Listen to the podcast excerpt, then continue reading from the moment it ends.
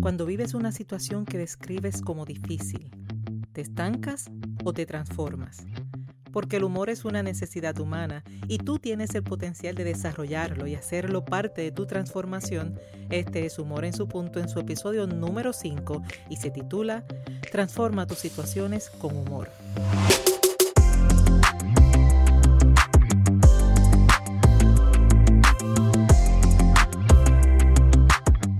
Ti que deseas hacer del humor una alternativa valiosa en tu crecimiento personal y profesional.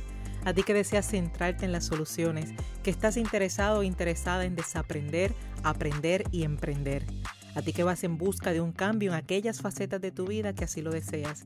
Pero sobre todo te hablo a ti, a ti que deseas ser positivamente diferente y que estás dispuesto, dispuesta a trabajar en ese progreso, utilizando el humor como punto clave de tu transformación. Gracias por ser parte de Humor en su punto y si te unes por primera vez, que para bien sea. Soy Esther Quintero, doctora en psicología clínica, lo que sirve de base para ser conferencista transformacional centrada en el humor terapéutico.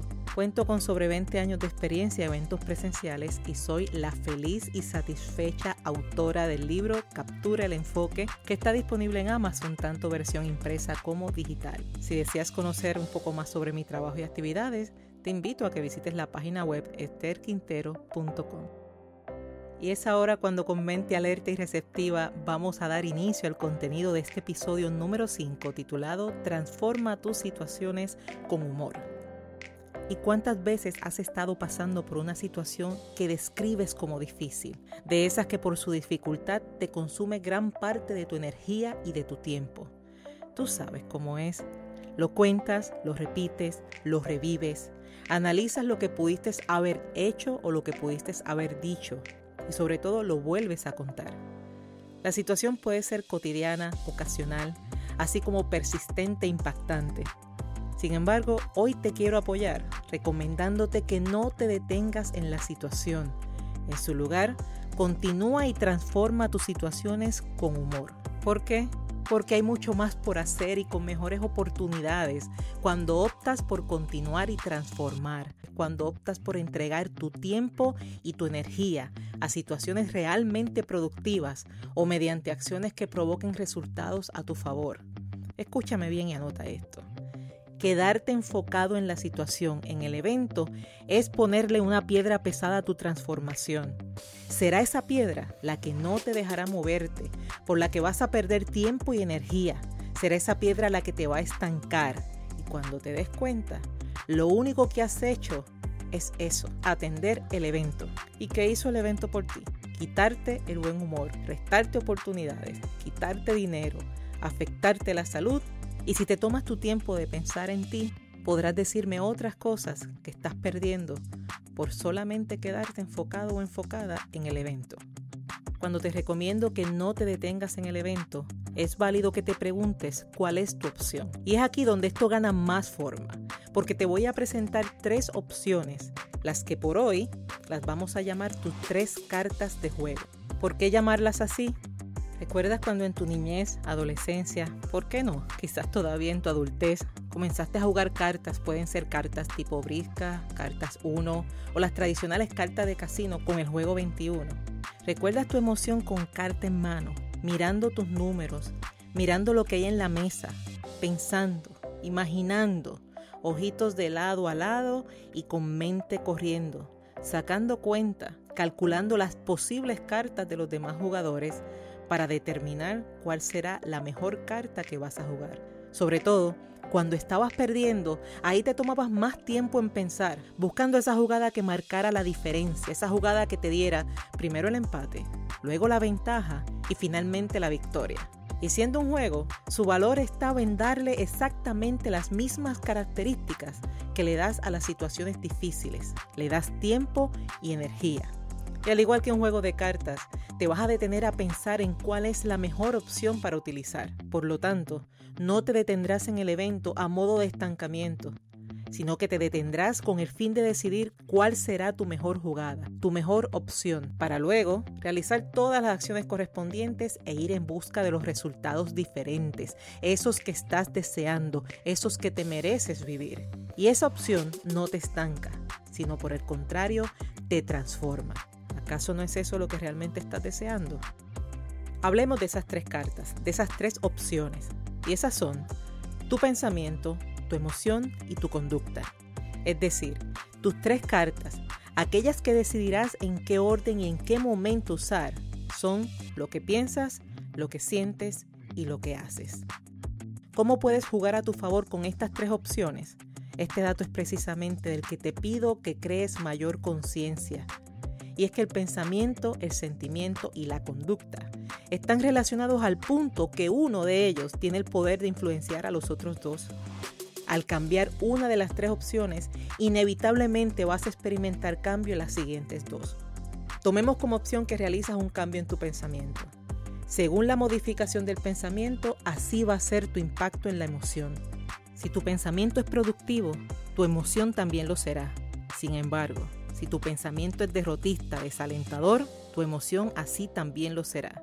Lo que piensas afecta negativa o positivamente lo que sientes. Y finalmente, lo que sientes te motivará a realizar una acción, es decir, una conducta sincronizada con la forma en la que has pensado y según lo que has sentido.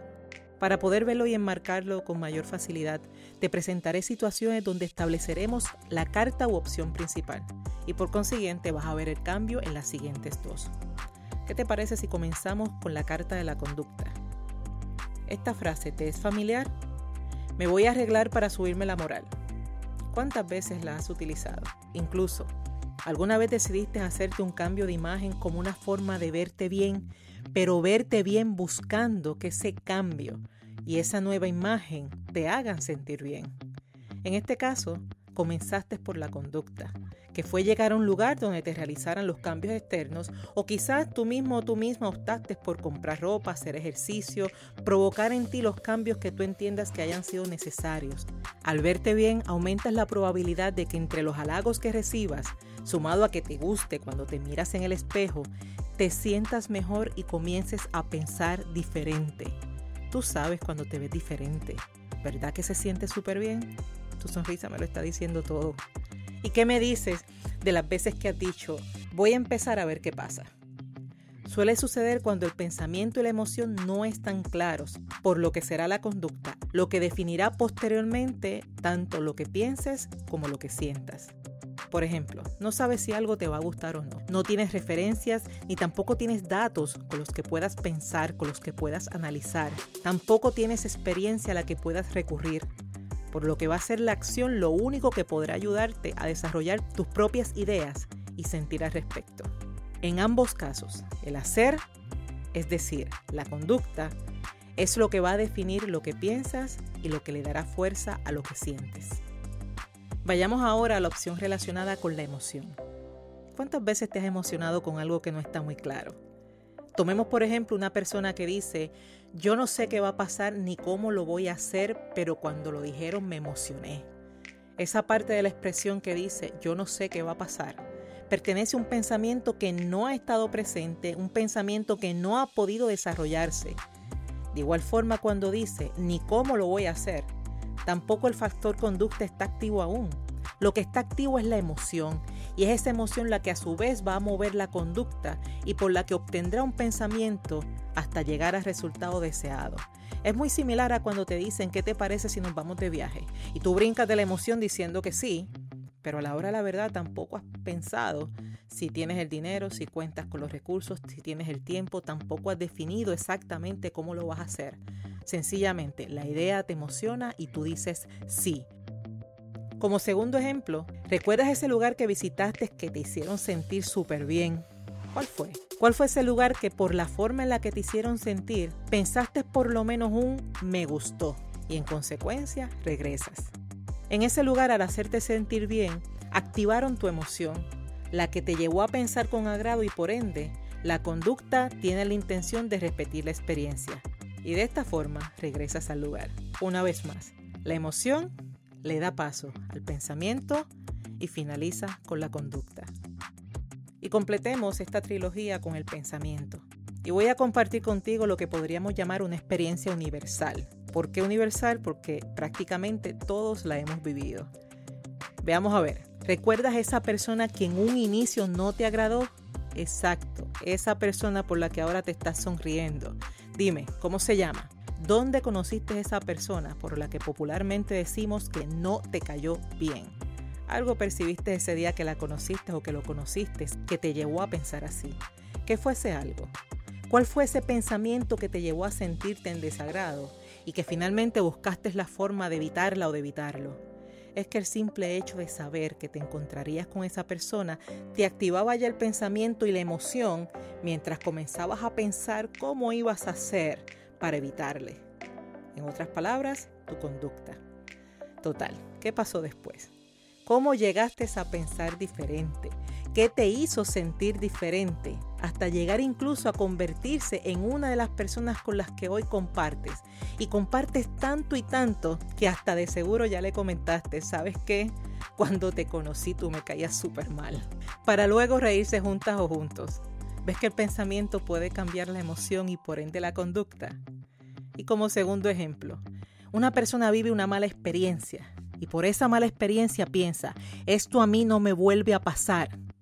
Con tan solo pensarlo genuinamente se activa la emoción y esa emoción se activa en actitud de afrontamiento. Y por esa emoción en actitud de afrontamiento comenzará a realizar todas las acciones pertinentes para obtener una nueva experiencia, evitando así la experiencia anterior. Así que una vez más, pensamiento activa emoción y emoción activa conducta. Por lo tanto, y revisando, si al ocurrir un evento no grato te enfocas en el evento, lo cuentas, lo repites, lo revives, analizas lo que pudiste haber dicho, lo que pudiste haber hecho y lo vuelves a contar, lo único que logras es mantener el pensamiento, la emoción y la conducta estancando tu transformación. El pensamiento permanece en el evento con lo que fue y con lo que entiendes que pudo ser. Cuando el estado de ánimo no es favorable, los pensamientos pueden ser irracionales, fatalistas, extremistas, inflexibles, provocando incluso desde la inactividad, o sea, no hay conducta, por lo tanto lo que hay es estancamiento, hasta por el contrario, el deseo de actuar, pero provocando conductas inadecuadas que en lugar de ayudarte a transformar, lo que hacen es que complican tus resultados y por ende complican tu transformación. Y ahora que estamos claros en cómo trabajan tus opciones, ponlas a trabajar a tu favor. El evento no fue grato. ¿Qué es más fácil para ti? Y digo fácil aunque el evento no sea grato. Y muy posible pienses y sientas con toda la razón que esto no es fácil. Sin embargo, te exhorto a preguntarte qué es más fácil, con la intención de adiestrar tu mente a la apertura de ideas. Yo no estoy aquí para minimizar lo que sientes ni para crearte castillos color de rosa diciendo que todo estará bien. Yo estoy aquí para apoyarte a trabajar con tu realidad y transformarla. Y parte de transformarla es adiestrar tu mente hacia las posibilidades y obtener así una solución. De eso se trata. Así que retomo. En un evento no grato, ¿Qué es más fácil para ti? ¿Modificar el pensamiento? ¿Activar una emoción positiva? ¿O realizar una conducta que te llene de energía? Dímelo tú. Si decides comenzar por el pensamiento, mira lo importante de trabajar desde tu realidad. Si te pido que pienses que todo estará bien y mientras lo repites, sale esa vocecita interna que te dice eso es mentira. Y así el pensamiento no va a funcionar a tu favor por lo que si vas a trabajar desde el pensamiento, has de seleccionar un pensamiento que te genere tranquilidad, que te genere confianza, que te genere seguridad. De seguro ya has vivido otras situaciones difíciles. Esta que estás viviendo ahora es una nueva. Y en lugar de pensar que todo está bien, que se active esa vocecita diciéndote que es mentira, sí puedes pensar, si pude con otras situaciones más difíciles, de seguro puedo con esto y lo voy a hacer. Y ese es un pensamiento que no te está diciendo que todo está bien, pero sí te coloca en una postura de enfrentamiento positivo. Y créeme que en ese caso puedes activar positivamente tanto la emoción como la conducta. Uno de mis principios preferidos de la programación neurolingüística es el que dice, todo es difícil hasta que lo haces fácil. Y me encanta porque te crea conciencia de la dificultad, mas no te limita a eso, sino que te mueve a actuar hasta transformarlo en algo fácil. Y si lo piensas bien, en definitivo, todo es difícil hasta que tú, con tu pensamiento, tu emoción y tu conducta, lo conviertes en algo fácil. De otra forma, Si decides activar la conducta, es importante actuar mientras que con acciones empiezas a despertar tu emoción. De esa manera logras activar el pensamiento a tu favor. Te dejo saber desde ahora, pies en tierra, una de las dificultades que encontrarás es mantener el pensamiento al margen, es mantener el pensamiento canalizado. ¿Por qué? Porque mientras actúas, el pensamiento intentará demostrarte que eso no es posible, que es en vano, que no funciona, que has fallado antes, que vas a volver a fallar. Por lo tanto, la conducta que selecciones tiene que ser una que tenga el potencial de activar la emoción y que te ayude a prevenir el autosabotaje. Y finalmente, si decides utilizar la emoción como punto de inicio, la emoción se convierte en una especie de motor que genera pensamiento y conducta. Puedes iniciar con una emoción que no está relacionada a la situación y al sentirte bien, retomas la situación en busca de un pensamiento mejorado. Es muy similar a cuando te sientes cansado o cansada y te detienes por un momento, ya sea hacer otro tipo de actividad que te llene de energía o quizás simplemente reposar, descansar. Una vez logras aumentar el ánimo, ya sea con otra actividad o mediante el descanso, puedes regresar a tus tareas. Asimismo, puedes apartarte del evento y dirigirte a otro de mayor impacto positivo, ese que tenga el poder de capturar tu atención y tu energía, haciendo que por un tiempo te desconectes de la situación que inicialmente te causó malestar. Cuando te sientas mejor, regresas a enfrentarla positivamente. ¿Y el humor para cuándo? Seguramente has vivido experiencias difíciles y has podido contarlas con el paso del tiempo y mientras las cuentas puedes hacer chistes de la situación, puedes reírte, puedes darle su punto de jocosidad y en el momento le clarificas a la persona, hoy me estoy riendo, pero en aquel momento fue bien difícil. Pues justo por la relación que acabo de presentarte, cuando comienzas desde el pensamiento, esas ideas como hoy no da gracia, pero llegará el día en que podré contarlo y podré reírme, o quizás puedas anticipar que llegará el día en que volveré a reír, son pensamientos que reconocen que la dificultad está presente, pero están confiando en que una vez más el resultado sea distinto. Estás confiando en que una vez más cuando todo esto pase yo podré reírme. Estás confiando y estás enmarcando en el buen humor. El humor se manifiesta también en las conductas que optes por realizar, esas que mejoran el ánimo y por ende mejoran tu pensamiento. Cuando comienzas desde la conducta, es muy valioso participar de actividades placenteras, esas que tengan el potencial de mejorar tu ánimo, esas que disfrutes y mucho mejor si esas actividades te permiten reír. Comenzar a tomar acción para atender el evento definitivamente puede ser una muy buena alternativa basada en el humor. Y cuando comienzas desde la emoción y ese estado de ánimo llamado humor es positivo, los pensamientos suelen ser favorables, entusiastas, motivados y la conducta, aquello que haces, suele ser productiva, suele ser beneficiosa, suele ser transformadora. De esta relación pensar, sentir y hacer, quiero darte como beneficio un dato con el que puedes continuar trabajando en tu transformación. Escucha bien y anota. El estado de ánimo se relaciona y hasta reacciona acorde al evento, pero no es dependiente del evento. Te repito, el estado de ánimo se relaciona y hasta reacciona acorde al evento. Pero tu estado de ánimo no es dependiente del evento. ¿Qué te estoy diciendo? Si una situación despierta un ánimo negativo en ti, no tienes que permanecer en ese ánimo. ¿Qué es fácil? No. ¿Que es más fácil permanecer en el ánimo negativo? Sí. Es más rápido y en ocasiones hasta más entretenido y menos costoso de primera instancia. Si una situación te provoca coraje, es más fácil y rápido reaccionar con coraje. Cuesta menos esfuerzo permanecer en el estado de coraje porque es una emoción que ya está despierta y está justificada. Tienes una razón para sentirte así. Sin embargo, a largo plazo es mucho más costoso porque afecta tu estado emocional, tu estado mental, tu estado físico. Te desenfoca de los asuntos verdaderamente importantes y puede llevarte a conductas no apropiadas. Esto quiere decir que tienes el poder de ante una situación que te despierte mal humor, poder realizar las modificaciones necesarias para transformarla, ya sea con el pensamiento o con la conducta. Cuando creas real conciencia de este hecho, en lugar de buscar demostrar que esto no es posible, que esto no funciona, te vas a dar cuenta de la libertad que posees. Finalizo este episodio repasando contigo que es importante no detenerte en la situación, sino por el contrario, continuar y transformar tus situaciones con humor. que el pensamiento, el sentimiento y la conducta están relacionados al punto que uno tiene el poder de influenciar a los otros. Y repaso también que el estado de ánimo se relaciona y hasta reacciona acorde al evento, pero no es dependiente del evento. Te invito, ¿qué te parece si continuamos conectados a través de las principales redes sociales donde me consigues como Esther Quintero? De este episodio número 5, ¿qué información fue de utilidad para ti? ¿En quién pensaste sabiendo que si esa persona lo escucha, le va a hacer bien su contenido? Así que avísale e invítale a que se una con nosotros o more en su punto. De igual forma te invito a que compartas esta información con toda persona que al igual que tú tiene el deseo de progreso y de transformación, para que ellos también puedan beneficiarse. Comparte, comenta y asignale puntuación en las diferentes plataformas. Gracias por eso.